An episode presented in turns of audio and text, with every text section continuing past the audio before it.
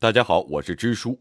今天推荐的书是《世界因你而不同》。这本书是李开复唯一一本自传。我们观察中外的成功人士们，会发现呢，他们有着本质的不同。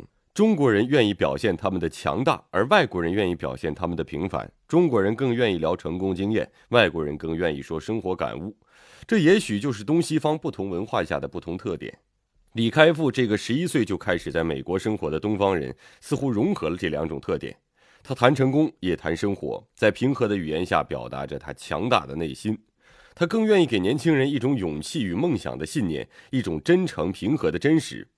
他在这本书里坦言他的失败与弯路，比如曾经因为迷恋技术而忽略了用户，因为出售部门导致一百个员工失业，最终自己也因抑郁去接受心理治疗等等。他想告诉那些曾经失败或者正在经历失败的年轻人，没有关系，不要沮丧。因为人生正是踏着失败的脚步走向成功的，他也一样。他一直恪守他的座右铭：用勇气改变可以改变的事儿，用胸怀接受不能改变的事儿，用智慧分辨两者的不同。不要被盲从所迷惑，世界真的可以因你而不同。